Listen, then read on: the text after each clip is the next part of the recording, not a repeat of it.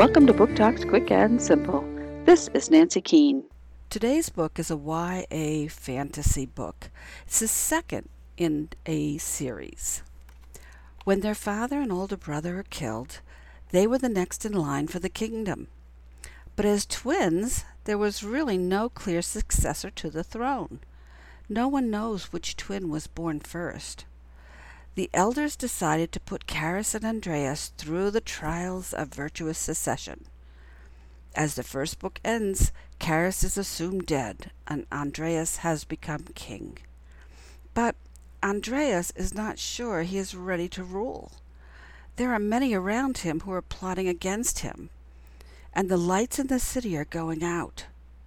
The lights are the only thing that are keeping the monsters in the hills from invading the city. Then Andreus finds a note from Carys that says she's alive and will be coming back to claim the throne. Join Andreus and Carys as they each try to save the kingdom of Eden. Eden Conquered by Joelle Charbonneau, HarperCollins, 2019.